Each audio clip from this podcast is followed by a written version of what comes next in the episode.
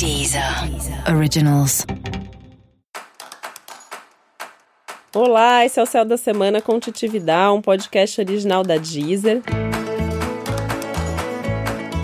E esse é o um episódio especial para o signo de Ares. Vou falar agora como vai ser a semana, de 10 a 16 de março, para os arianos e arianas.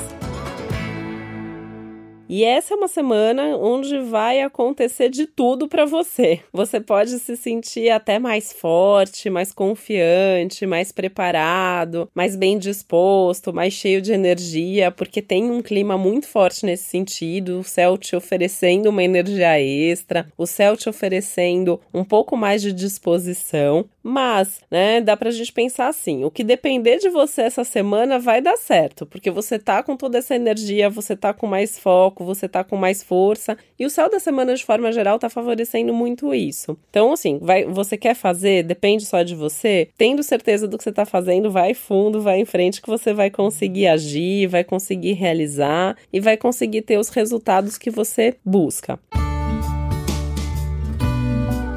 O que pode dar problema essa semana é no que você depender dos outros. Por quê? Essa é uma semana onde tem aí algumas tensões envolvendo as suas relações e pode ser que você não esteja no mesmo ritmo das outras pessoas ou da pessoa que está envolvida nesse projeto. Pode ser uma coisa profissional, pode ser uma questão pessoal, até amorosa, né? Tem uma diferença de ritmos, pode ter uma diferença de objetivos também. E a semana então vai trazendo, né, esses conflitos nas relações, até porque você tá mesmo mais firme no que você quer, então as diferenças entre você e os outros ficam mais evidentes. E aí, adianta brigar? Não adianta, né? Adianta a TDR, com esse Mercúrio retrógrado aí, tem que tomar cuidado, tem que escolher as palavras, você pode ser mal interpretado, pode ser mal compreendido. Então tem que tomar um pouquinho de cuidado na hora de lidar com essas diferenças, tem que saber ouvir o lado do, da outra pessoa, ver o que, que dá para deixar para lá e você mesmo faz, ou o que dá para esperar um pouquinho mais, enfim. Por quê? Não vai adiantar brigar, não vai adiantar pressionar. Então, se a relação é muito importante para você ou se a situação é muito importante para você, tenta dialogar, né? Mas você tem que ser paciente, é dialogar sabendo ouvir a outra pessoa, sabendo entender o que a outra pessoa tá querendo te dizer também.